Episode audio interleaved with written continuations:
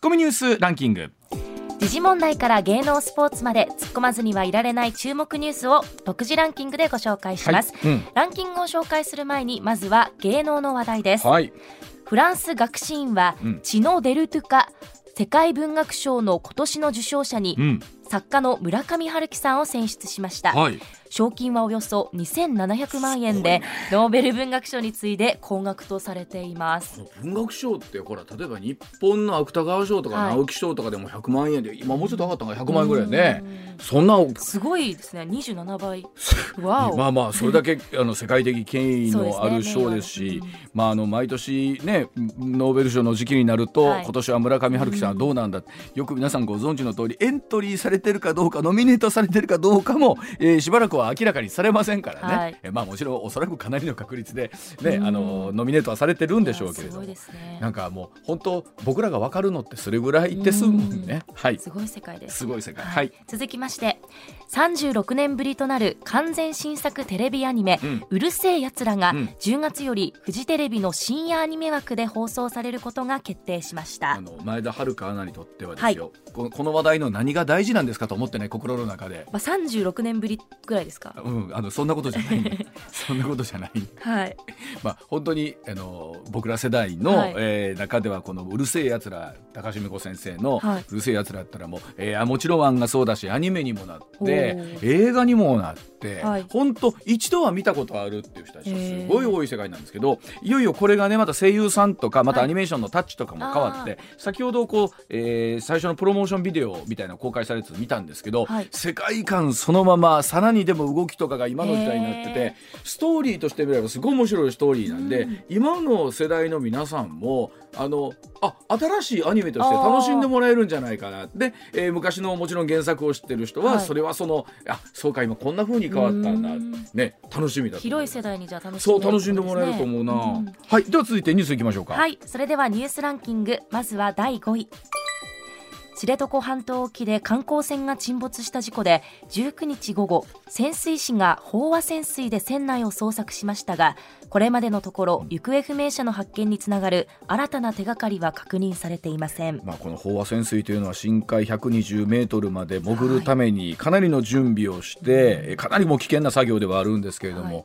えその中で、まあ、本当ご家族の方はねいろんな思いでこの作業を見守ってらっしゃったと思うんですけれども、えさらに捜索も続くということですので何らかの手がかりがね出ればいいなと本当あの日本中の皆さん思ってると思います。はい続いていきましょうか。続きまして第4位映画を許可なく短く編集してストーリーを明かすファスト映画を無断でネットに公開されたとして大手映画会社やテレビ局など13社が投稿者に5億円の損害賠償を求める裁判を起こしましたはい、えーこのお話この後石田英さんに解説してもらいますけれどもそのもちろん時代の流れいろいろありますけれども、はい。作った人の思いその権利というのはしっかりとね、えー確保されないといけないところであると思いますね。そのあたりのお話聞いていきたいと思います。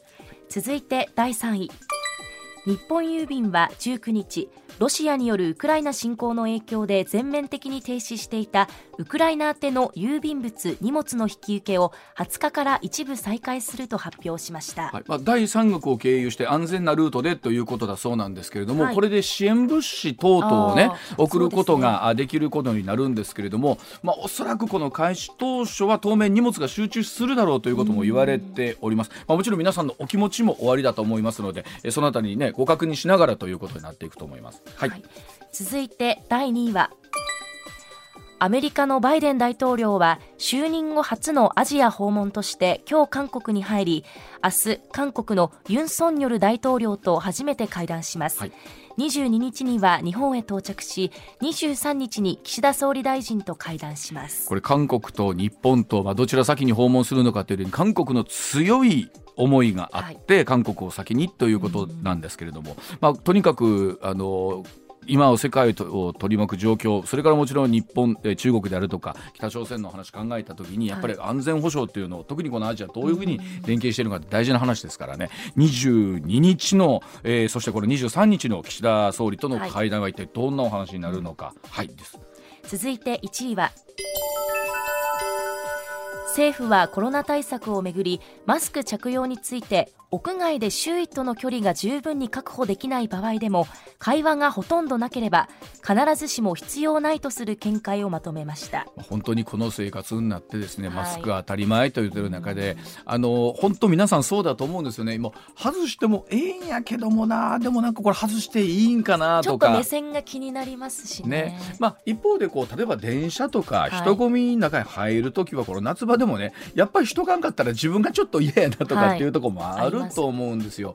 特にやっぱり、えー、ちっちゃいお子さんとか、はい、あね、小学生の皆さんとか、まあ、中学生そうですけど体育の授業とかねそうですね。これから暑くなります、ね、暑くなってくるしあと屋外で僕なんかもそうですけどランニングするときに、はい、本当最初はコーチトレーニングでいいやろうとか思ったんですけど、うん、本当に今度体が追いつかなくなりますし、うん、危ないこともありますからね、はい、えー、まあ、こういったメッセージ、まあ、出してくれると少しは楽になってくるかなと思います。はい、ではコマーシャルの後石田 A さんの登場でございます。上泉雄一のエナー MBS ラジオがお送りしています。時刻六時二十六分になります。ここからは石田 A さんでございます。石田さんおはようございます、はい、よろしくお願いします。お願いします。まあニュース行く前に一通だけちょっとメールご紹介したいんですが、うんはい、東大阪にお住まいの布施の綿吉さんありがとうございます、はい、ありがとうございます。私石田さんと同い年です。うん。えー、だから六十、えー、まあ今年三、ね、三の組ですかね、明日、えー、香川の高松で大学の柔道部の同窓会があって、え今日から生きて、えー、行ってきます。嬉しがりの何人かが前夜祭としていっぱいやります。はい。4年に一度だった同窓会は、うん、死ぬやつが出てくるという理由で2年に一度に変更しましたえみんなこれからも達者でいきましょう。これを読んでいただいたら同窓会でタイムフリーでみんなに聞かせます、えー、多分聞いていただいてるとすると、はい、生きてる皆さん元気ですか？生きてるとか、まあ、嬉しがりの皆さん元気ですか？えっと石田さんと僕、まあ、年齢でいうと10ぐらい違うんですけど、やっぱりそれぐらいの年齢になると本当に死ぬやつが出てくるかもしれない。出てきますよ。ほんでいやほんまにもうシャレやなくて。あの同窓会やろうかいた時にその、あの赤くなってる字が。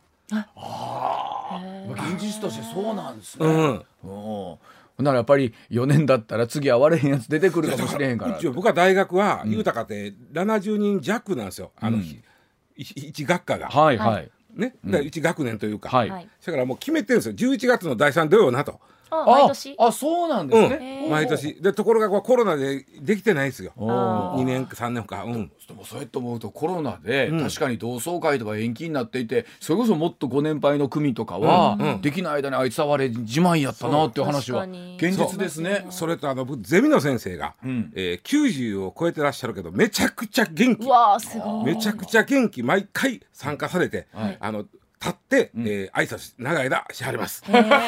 でで変な話ね、はい、やっぱこの先生より先に行くわけにいかんとというみんなの思思いなんですよ、うん、そうですね、うん、それがまた生きる糧につながる。そうそうそう。ね。まあでもこういうものも少しずつ動き始めたというか、うん、ね。あの気兼ねなくできるようになってきたというのもありますが、さあそれでは、えー、ニュースの方に移りたいと思います。まず今日はこちらからでございますえ去年有罪が確定していて今度は民事裁判ということになるんですか、ね、えファスト映画をめぐって5億円の賠償を求めて提訴でございます、うん映画を許可なく短く編集してストーリーを明かすいわゆるファスト映画と呼ばれる違法な動画、これをネットに公開したとして大手映画会社そしてテレビ局など13社がこの投稿者に5億円の損害賠償を求める裁判を起こしました、え去年このファスト映画を公開した男女3人が著作権法違反の罪で全国で初めて摘発されて有罪が確定しているということですね。あのー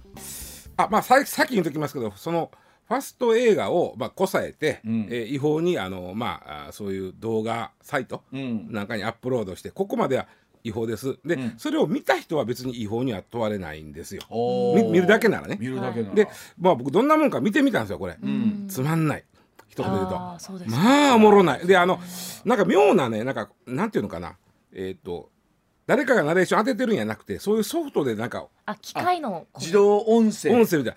これがまたね何言ってるかどう言ってかな。抑揚があんまないから。ここで主人公の英字は川に向かって走り出しみたいなやつでしょ？だから入ってこへんわけですよ中身が。ありますね。ようこんなんみんな見てるな思いながらまあまあそのファースト映画というのは今うわちゃん言ってくれたように、うん、映画をまずその全編持っとるということがまあか考えたらそうですね、うんほんまや。まあそうまあ、いろいろあるらしいわ、まあ、DVD で売ってるやつやったらそれはまあ手に入るかもしれんけど、うん。それこそやったらあかんけどあの映画館で撮るやつもあれば、はでそれを編集するわけ、で、まあ、2時間の映画を10分ぐらいに編集してで字幕つけて、えー音つけて、はい。ナレーションつけて、まあ中身はわかわかるっていうかうんそれがどこがこれおもろかったやろになるけどね、うんうんうんいわゆる起承転結だけは言うとるわけよ。はい、はい筋を全部まあ言いわ言いうん、訳だから全然そのそれ見てもドキドキもハラハラもせえへんよ。そうですね、別にね。無機質ですね、うん、無機質そうそうそう。もうええこと言う無機質なん。です全てが、まあそれをこさえて、えーまあアップロードしてた、えーまあ男女3人が、ん。去年捕まってそれは今、はい。上ちゃん言ってくれたように、そのは初めての摘発、はい。で去年もあの判決も刑事裁判出ててね、うん。えー、3人とも執行猶予付きの有罪判決。有罪有罪なんです執行猶予付き。ああまあこれど、まあ、妥当なとこなんですか執行猶予。あのね理由見たらねやっぱり3人とも他に今まで別に捕まっ悪いことしたわけじゃないと。初めてその刑法に触れたと、そういう意味での初犯ね、それとそのファスト映画で、えー裁判刑事裁判することが初めてやったんです。確かに。そこもだからまあ最初やいうのもあるわけ。うん。ででもなこの人たちはい幾ばくかのお金は儲けたわけよこれ。ファースト映画上げて広告収入がうん、で罰金いくらってあるからそれ全部執行猶予ついてしまってるから、うん。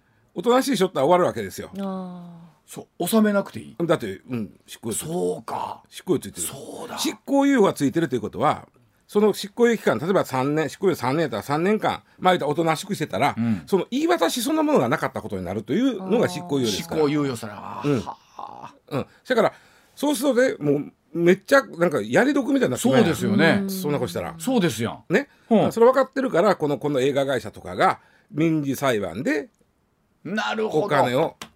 でただそれもあんたらこんだけ儲けてやろと、うん。こんだけ儲けてんからお金、えーこんだけ賠償やなやのうて、ん。そうじゃなくてあんたらが作ったもんでうちらこんだけ損しました。よはい。はい。ね、うん。でそのうちのあこれが計算してね20億円ぐらい損ししましてんと、うん。あんたらがいらんことしたから、はい、でそのうちのまあだからまあ負けたるから4分の1の5億円払いなはれっていうのが民事裁判なんですよ。おそらくこの3人はそのファスト映画をアップロードしたことで5億も絶対儲けてない、あそうですよね。うん。まあうん。せいぜい、まあ、1000万とか2000万とか、うん。そしたら、まあ、かなり懲罰的な要求ではあるんですよ。ですね。5億っていうのはね。でも考えたらもしその、えーアクセスした人がね、ん。これを見やんと映画館で普通に定価分で見てくれたら、えー映画会社はそんだけ分の配給収入があったってことになるわそのけですけ計算根拠でその1回、えーまああたりの被害額を200円と計算したみたいなね。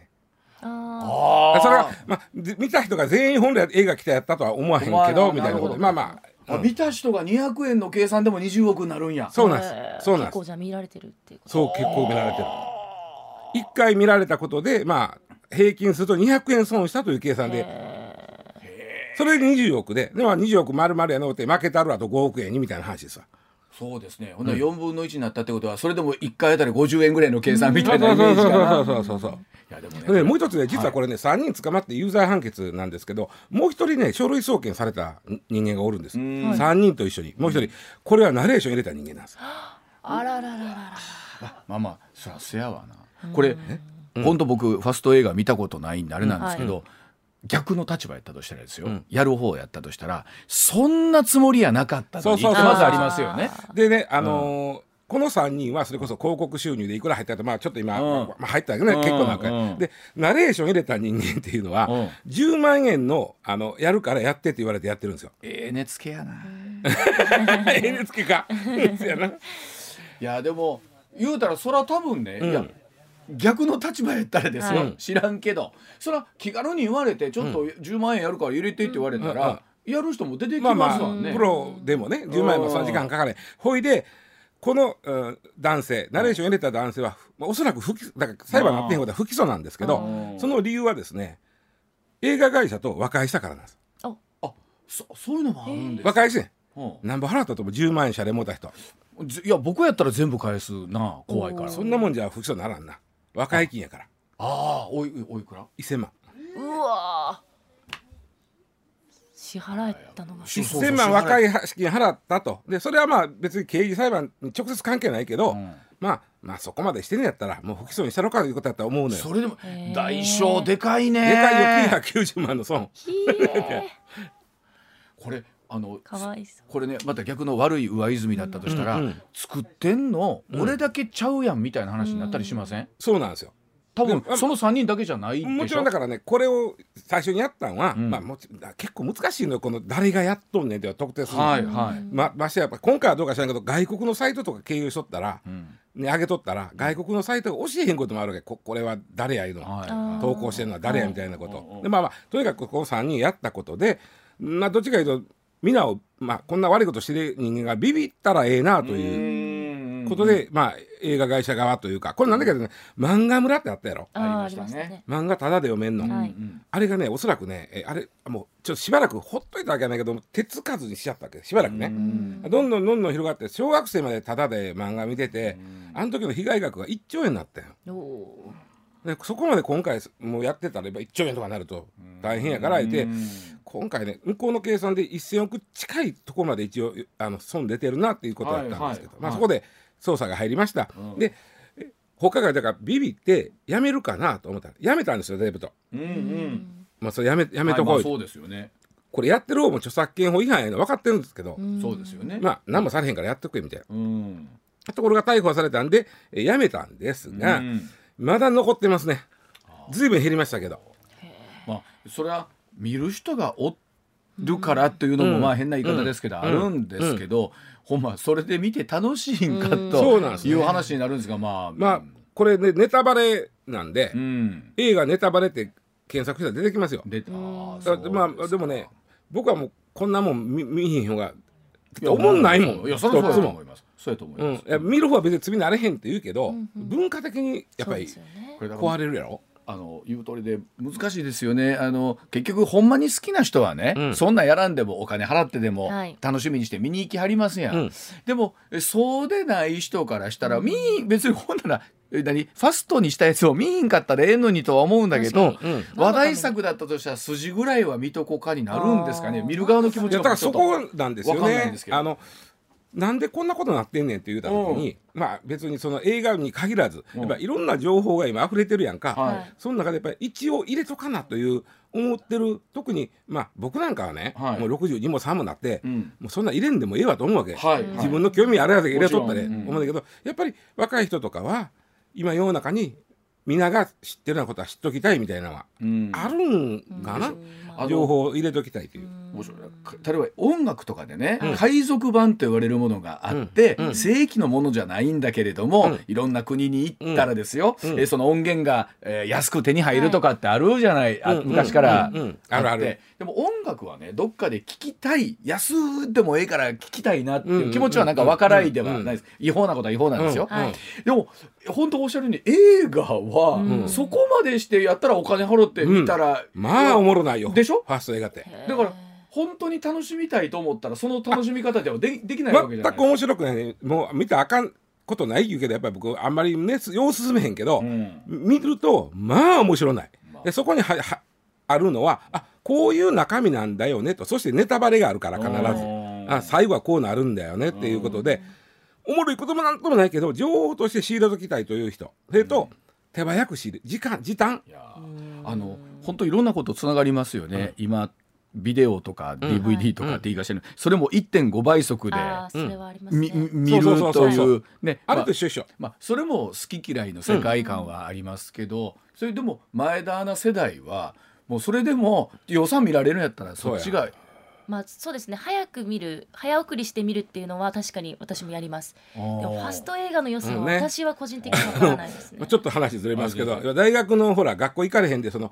オンラインでやってたじゃないですか。あ,、あはい。れもリアルでなくても例えばが先生がここにあの僕の講義を上げときますんで、これを見てくださいとああはい、はい。いう場合、例えば90分の講義だとたるいから言って2倍速で送るように、あーはい先生45分でしゃべるファンファンファンファしゃべるんでねあるあるですね。あるでしょそれみんなやってほんで今ほら一応コロナ落ち着いて、学校行けるようになったじゃないですか、はい先生しゃべるの遅いで怒ってらっしゃる違うって君らが「はよ聞いとったんや」あれあれですね。いや本当ネットを含めてそうですけど最近はねネタバレをしてから見るのかという論争もあるじゃないですか。これもね結局ねあの、今の、まあ、よくあのコスパコスパ。コスパの悪いことはしたくないっていう時にコスパには2つの意味がね、うん、そのそんな時間を取られることのコスパ、はい、コスパ、パフォーマンス。それともう一つは、うん、こんな映画にこんな金払ったんかという差別さって僕何回かあるわけ、もう思うよ。わかります面白くない映画見た時って、うんうん、金返してくれと思う。さらにもう一段面白くない映画見てしまった時は、うん、金は諦めるから時間返してくれるで もそ わかるやろ。でもその失敗を繰り返したからこそ、うん、いいのに当たった時の幸せもすごいあるんですよね。そうねお金も時間も損したくないという気持ちの表れかもしれんねこれ。こんなんが出てくるのいやまあえとはいえほんまに変なやるやる方はここまで大事になると思ってなくて、うん、やったということに対して、でもこれで一つどうなんですか？これは今まだ提訴されたということなんですね。あの民事訴訟。で、えっと、もうずいぶん前10年くらい前からかな、うんうんうん、刑事裁判の結果をそのまま民事裁判に転用できるという今あのルールもあるんで、早いですよ。だから裁判が。ああそうですか。あっちゅう間にあの出ると思うんですよ。なんぼいうのは。うんうん。でまあそれで出たらその金額払わなあかんということですね。払える払えるかどうか。まあでも払わなあかんわね。うわ、うん、まあまあこういうことがまあ抑止力にまたねなっていけばということになるんでしょうけれども。だからほんま気軽な気持ちでやったらあかんよということですね。改めてね作る方もね。はい。では続いていきましょう。こちらです。6時41分になります。さあ原因は一体何なんでしょうか？ヘリウムが品薄で水道水検査に影響が？ということだそうです。この水道水の検査に欠かせないヘリウムこれが品薄となって調達できない自治体が相次いでいます世界的な供給不足に加えてロシアのウクライナ侵攻に伴う物流の混乱追い打ちをかけているということなんですが、えー、各自治体とも予備を確保していて水道水に影響は今のところ生じてないということなんですが、えー、国はこの工業用を水質検査に回すよう業界に要請することも含めて対策の検討を始めているということなんですがヘリウムが品薄で水道水検査ができないというのは、ね、ピンとこないね、あのヘリウムがタランタランって言い出したのは2012年ぐらいからです。古いですよ。でずっと足らんの。でまあ、ちょっと今言ってくれたように、もっともと足らんのに、まあ、ウクライナ情勢で物流にちょっと混乱が来てるから、うんうんうん、まあ、余計足らんくなってるみたいなことなんですけどね。そもそもが足らんねん。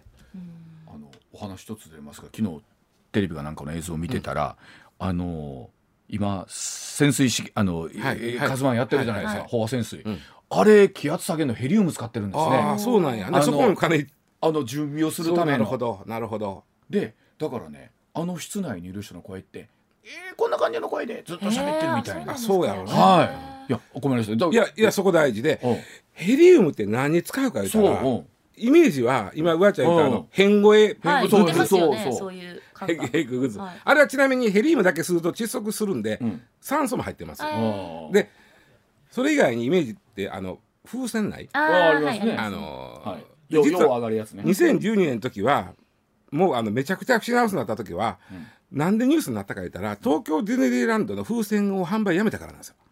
ああそんな足らんかったの？もう全然足らんくなってあの時。そもそもがあのね一つ足らんくなった理由って中国が結構ヘリウム使うようになってやっぱりどんどん工業が進歩していくと、うん、ヘリウムってめちゃくちゃいるんですよ。で中国が使うようになって足らんくなったとこに、うん、最大の産出国やったアメリカの工場がちょっとあのこなんていうかな、えー、うん、創業がちょっと止まっちゃって、トラブルで、それでゴーンとなくなってもうディズニーランドはミッキーマウスの風船売りませんってなったんです。それぐらい。で有名やけど実はねヘリウムってものすごいいろいろねものすごいいろんなものに使う。ちなみにエンタメ今言った風船、はい、アドバルーンも含めて、はい、風船あと変声、はい、これで100ヘリウムがあったとしたら3なんですよ。あ97はほぼ工業用なんです。まあそうでしょうね。風船だけですよね。使うことはないもんね。ね。でヘリウムの特徴すごいよ。まあ皆さん知ってる水平リーベイのように、はいはい、水素について軽い。軽い。で無味無臭無毒おその無毒っていうことでその変声グッズもあるし、今言ったあの潜水の慣れるためのやつも使える、うん。うん、もちょっとでも毒性やったらコアで使われへんですよね。で燃えない。ああ燃えない。燃えない。安全。これはもう水素とは大違い、燃えない。それとちょっと難しい。あのえっとすべえっと化学反応を起こしにくい。他のものと混ざらない。へえようできてますねヘリウム。で一番使いどころあるのはあのまだ沸点液体ヘリウムは、ほぼあの絶対0度に近い。一番冷たい。一番冷たい。一番冷たい。うん。物質の中で。うん。ヘリウムよ、まあ、沸点ですね、はい。沸点が一番低い。はいそうですよね。これ以上低い物質はないの。でこのものすごい冷たくてって今含めてこんな今言うたことがうん。ものすごいいいのよ。はいはい。ん。例えばね、まあ、だから冷媒に使えます。うん。冷たいから。はい。じゃあ超電導なんかはもうヘリウムなかったら無理。それは例えば、まあ、窒素もできあるけどもヘリヘリウムのがいいわけ。うん。であのあの MRI ってあるでしょ病院の。はい。あれ磁石使ってます。はい。あれ冷やすのもあれあれヘリウムなかったら MRI は動きません。へえ。全然知らんかったそんな。うん、あとね、えー、と工工業用にいろいろ使うときに他の物質と、まあ、化学反応しないうん。という性質があるんで、えーまあ、半導体とか光ファイバーを作るときにもヘリウムは結構いります。うん。これがね中国がいっぺん使い出した理由なんですよ。半導体作り出した。うん、はいはい。あとねそうですねあの水質検査今言ったら、そうね、これはあの分析機にいるんですよ。水道水のみ水ののカビ臭さとか。うん。ね、あのまあ農薬がもし入ってたらあかん、ん。そういう検出するための分析機があるんですけど、うんうんうんまあ、ちょっと仕組みわからないです。これ必ずヘリウムがいるんです、これなんかは僕らの生活に非常に密着したところで使ってるってことですよね。大体ね工業用が6割、で分析用が1割、ん。残りの3割をその他いろいろ。はいはいだからほぼ工業に使う。であとね、はあなるほどなと思ったからめちゃくちゃ分子が小さいんです、うんうんうん。この特徴を生かして、ん例えばあのガス管というかなそういうところに入れて、はい。漏れてるかどうかが分かる。ああなるほど。ものすごい小さなひび割れでもヘリウムが通ってしまいよる。なるほどヘリウムやるね。そうなんですよ。だからそのヘリウムで非破壊検査やな。だから、は非破壊検査。ができるのもヘリウムの特徴なんです。い。いとこだらけ。そうなんです。で、えーただしあのヘリウムはどうやって取るか言ったら、ん。天然ガスの中に入っとるやつをつる取るんです。実はここにも僕らが今喋ってるこの空気中にもヘリウムあんねんけど、うん。実にちょっとなんで、ん。こっから取り出すとしたらすんごい大変なんです。まあでしょうね。で天然ガスの中には入ってるのがある、うん。そこから取り出すのがこうただヘリウムを取り出すというよりは、うん。天然ガスを取り出す時の副産物として生まれてくるんですね。はいはいはい。でるこれを大事に大事にしてる。で全ての天然ガスから取れるわけじゃなくてヘリウムが入ってる天然ガス。それ結構ロシア産？えそれがね一番大きかったアメリカなんですよ。多かったのは。でところがアメリカはねこれ戦略物資、あ。まあ、だっていろいろ使えますから。ね。有用ですからね。で戦略物資で貯めててんけど、もうずっと貯めてて一番出てくるんでね、でもういいかと。うん。貯めんとか、まあ、必要な分だけ貯めといて、うんうんうんあと売りますとなったわけ、はいはいはい。でそれまでいっぱいあったから一気に吐き吐吐きいた出したらうんうん。うんで吐いた時に買ったのがアメリカの企業なんですけど、うん。えーこれ国内で使うのにこれくらいやっぱいるで言ってもう売らへんなったわけ、ん。だからもう入ってこいなってことであとねアメリカでなるほどなと思ったのが、あのシェールオイルってあるじゃん。あシェールオイルシェールオイルは当然シェールガスも取れるわけ、はいはい。そこにはヘリウムは入ってまへんねん。ああそう。そう。だからみんながシェールオイルやシェールガスや言うた時それを使い出すとヘリウムはもう入ってへんから。そうですね。取れない。あのううそうですね。生み出しにくいわけですね。そうそうそう。はあ。とねすごいのが世界2位の産出国がカタールなんですよ。中東のサウジアラビアのこのちょっととんがったとこ、はいはい。えっとここが2位で日本ももうアメリカが売ってくれへんからこっからこう取ったんですけど、カタールが日本に持ってくる途中で中国に、まあ、当然夜、まあ、うん一気に来えへんから、はい。中国がこれ買うわって。ああかんやん そんな。そんなそれ川上で買われてしもうたら流れてこないじゃないそれはそうやねでそれでそれはカタールも「いやあそう?」ってあそう違うやん。同じ値で買うてくれたら日本に持っていくまでのあとこんだけの距離を考えたらうん。中国で買うてくれた方がうんいいやんとなって。流しそうめんは最後まで流してくれ。って話ですよね流しそうめん上で取るわけよ。とうなあかんやで今なほとんど中国はカタールから買ってて。逆に日本はもうあんま入ってけえなって思って。あかんやん。うん。でうわちゃん心配す？るロシア、ロシア。ロシアは取れますけどこれは自分のところで使う分で終わりです。で今言うたとこ以外とあとアルジェリアポーランドオーストラリア。この6つしか取れない。6つだけ6カ国。そんなヘリウムって今貴重なんやね。貴重なのよ。ほんなもうアドバロンとかに使ってる場合ちゃうかもしれません全然違うねああそう。そう。えだから今あの特にその分析用がまあ1割ぐらい使って、大学とかではめちゃくちゃい分析の機械でね、はいはい。ヘリウム使うから大学主導で回収することを考えようと。うん。使ったらそのそれを回数もう今までは空気中にフェアってや、はいはい。別にあの無味無臭無はい毒や無臭ですから。もう燃えへんし、はい。問題ない。言ってたのをそのこんなもったいないと、回収してもう一回液化するシステムを考ああえようで今まあ一生懸命やってあるんですけどね。もうあれやねヘリウムガスとかで子供がわーっと遊んでたりすると、研究者の人見たらそんなもったいない使い出すなと、やめて。いやほんまに面白いね。あのネットでそれこそ調べてたらそのそういう研究者。研究テーマはバラバラやのに、はい。あのヘリウムを使う研究してる人がみんなで集まって、これはみんなで回収せなあかんって会やってるわけよ。ないでって。でもあれやねあの世の中知らんところで、僕このヘリウムでこんな10本も盛り上がると思わへんかったわ。いやそそんなだ。けだ重要なんだ。だ重要。大切にしましょう。大切にせな あかんね。あでもまああの別に言うたように風船とか変うん。はは電弾3パーぐらいなんで、まあそれがね。風でもその風船が作られへんぐらいなくなったのが2012やってん。でもっと言うと例えばそういうものの単価が上がってくるわけですよねもちろん。きっと。ちなみに10年前のもう3倍になってますんでヘリウムの値段が。だから気軽に送電ノーテもああいうテーマパークの風船って高いやんか。確。かにあれすごい値段しますよね。ね、さらにそれが値上がりしたらもうこうそう簡単に買えないですよね。ほんまに100円ぐらい値上がるっておかしくないヘリウム値上がってるから。そうですようねん。それだけヘリウムというのは実は我々の生活には欠かせないもの。ないんですよ。間接的にですよね、欠かせないものだったということだそうでございます。はい、えーではコマーシャルの後さらにお話を続けてまいります。さあ時刻6時52分回りました。続いてこちらでございます。さあ梅雨入りも見えてまいりましたがえ線状降水帯の予測6月からスタートでございます本当最近よく聞くようになりましたよね、集中豪雨をもたらしますこの線状降水帯と呼ばれるものなんですがこの予測情報の発表6月に始まるのを前に気象庁が18日にこの詳細を発表いたしました。えー予測は全国を11の地方に分けた広域で行われて、うん。えーこの線状降水帯による大雨の可能性が高まった場合その半日ほど前から伝えるということなんですが、えー現状予測した地方で発生する的中率は4分の1程度、はい。えー気象庁は豪雨災害の危機感を少しでも早く高めてもらうために活用を呼びかけています。まあうん。昨日ニュースになったのはあのまあ4回に1回は当たります。でもまあうん。逆に言うと4回に3回は当たらないと思います、まあ。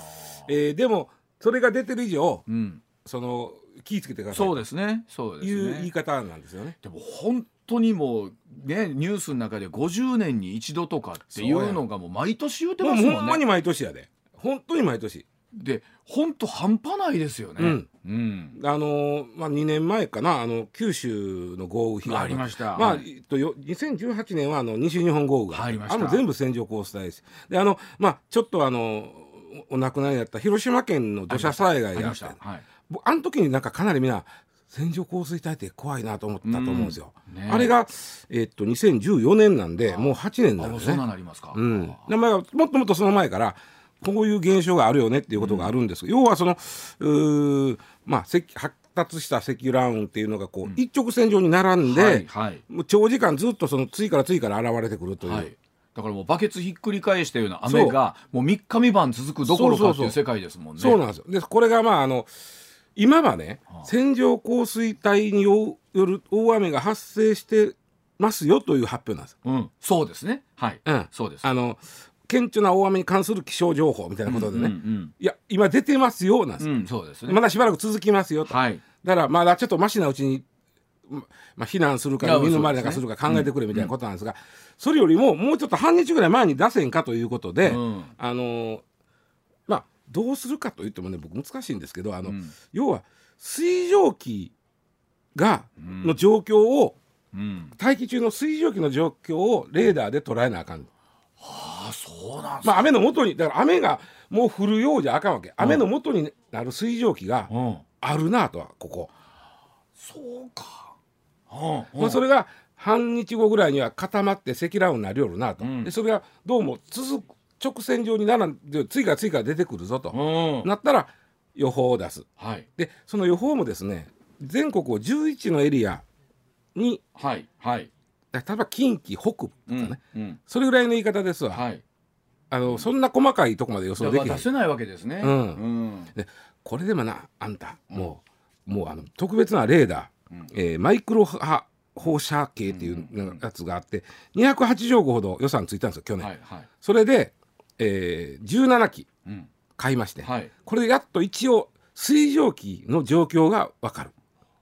そそしてうわちゃん大好きな富岳に計算させる。ああがか 大好きな。富岳別にあれやで、あの飛沫の計算ばっかりしてるんくちゃうよしゃみの飛沫以外にもするよ、はああそう。うん、考えたら言われたようにあの出てますは言えるんですけど、うんうん。予測する考えたらむつなんかできそうな気がしましたけどあめそれと思うと難しいですよね。めちゃくちゃ難しい。だってまだ積乱雲になる前の状態から、うん。ここ予算水蒸気あるから、うん。こいつらが積乱雲になってこっちへこう来ると。うん。でそうしたらこれ近畿北中部やんのって北部やなと。いうことですもん。だから一般的な天気週間予報とかのね、うん。雨予報うん、みたいなものともちゃうわけです違うよね。違う違う。ですよね。うん。うん。だからそんな4回に1回しか当たれへんのって言ったったら、うん。逆にかわいそうでまだそれだけでも4回に1回は当たるんやっていう。あのーうん、まあ考えたらでも280億ってあのその被害の額とかね。あ260億やごめんまあまあ、うんうん。とか考えたら、うん。いやいやもっとつけてもええんかなとも思ったりもしますしでも気象ね庁。はこれ予算ついた時に、うん。もううちとこにとってはもうすごいもう破格のいやそうでしょう予算やね。うんうん。といやもうそれはそんだけ期待されてるというかあの、まあ、要求されてると。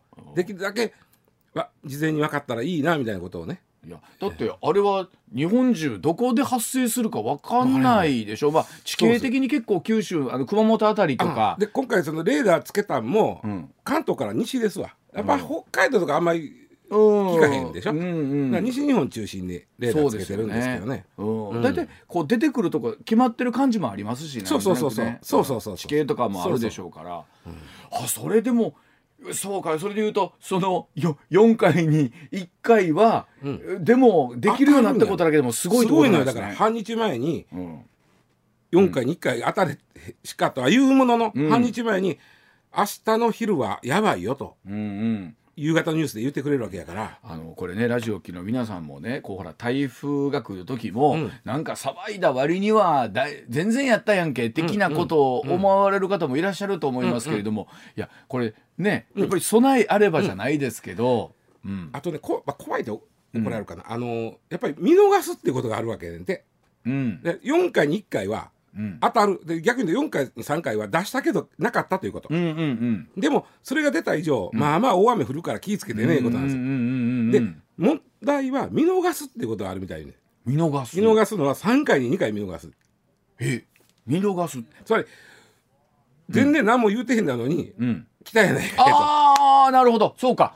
あそっちがあるのか。と、うん、あの言うたのに来ないはあるけれども、うんうん、そうか。言ってなかったのに言来たがあるわけですね。3回に2回ある。だから来た時の、うん、あそうか。3回やったとしたらそのうちの2回はうん、聞いてないよっていう話。あー。そうまあそれもあるわけですね。まあでもまあ1回は当たってるということを僕は、あの評価してあげてほしいのよ。今までゼロやってんから。そうですね。あのなんていうんですかこれって雨の被害って、うん。あのこんなに降るのかって多分本当体験した人じゃないと分かんない怖さってあるじゃないですか。そうそうそうあのうん恐怖を感じるっていうもんね。あの命の危険を感じるっていう雨って、うん。まあ皆さんもねなんか一回ぐらい終わりかもしれませんけれども、あのこれからほら本当梅雨時になってきてね今はそういう状況の雨が多いですから、これでも、まあ、予測ができるようになったということをそうそうそう。プラスにね。そして来月からまあ早ければもあう出てくる出てくるとういうことだそうでございます。はい、えーではあ一旦7時の時報の後話し続けてまいります。7時のお知らせでございます。まあ、それこそ先週前田アナはですね、まあ、梅雨のない北海道の出身でというところだったので、やっぱあんまり雨っていうイメージはないですか？まあ降りますけど、うん。大雨っていうのは稀ですね。ずっと雨が続くなっていうイメージがないってことですよね。バケツをひっくり返したような雨が永遠にずっと続いてるみあそれたいなはないですね。ねえ、うん。あれは本当確かにこう恐怖を感じることっていうのはありますし、あのあまりにあの続いてて。えっと、近所の川とかがはい。大丈夫かな、であれ毎年伊佐さんあるじゃないですか、うん。見に行か見に行って飽きませんでって。でね。でもあでもやっぱりあ畑やってらっしゃる、はい。田んぼやってらっしゃる方ってそうそう。なんか心配で行ってしまうっていう。まあ、あと、まあ、台風やったら船見に行くとかね。あの自分の船。であれもね、見てどうやったからどうもできへんねんけど。そうなんです、でもあのどうでしょう。やっぱり自分の大事な船が自分の大事な田んぼがとなるとそうもう行ってみ見見なあかんという。やめたっていうね言うのがそんなだからそんなこっちもねそんな軽々に、うん。ねあかんに決まってないけど言われなんかあかんねんけどね。あかんねん、そうあかんねんけど、えっと、行ってどうなるもんでもないんだけど見に行く気持ちもね、わからいではない、ね。えーえーだそうでございます気象の世界ってさあのどんどん新しいレーダー出てくるんですよ。うん。で僕が昔取材したそれこそ2000年ぐらいに取材したドップラーレーダー。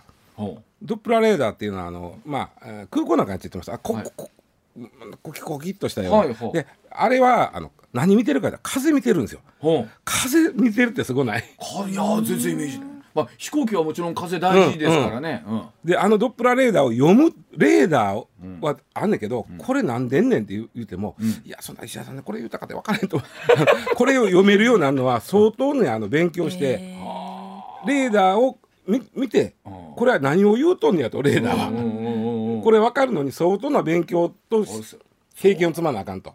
でも考えたらおっしゃるようにこれだけね、ん。人類の英知が結集してですよ、うん。もうもういろんなものがコンピューターで計算できるようになっても、うん。正確な気象の予報とか、まあ、あの地震もそうじゃないですか。これだけは予測ができないわけですから。でも本当にあのまんべんですけど、うん。4回に1回は当たるということの凄さを、はい、の方にをあの大事にぜひしてください。とそして外れることはあるけども、うん。3回。4回3回、でもこれが出てる以上大雨は降るんででそうですね。やっぱり備えてくださいということ。ですね。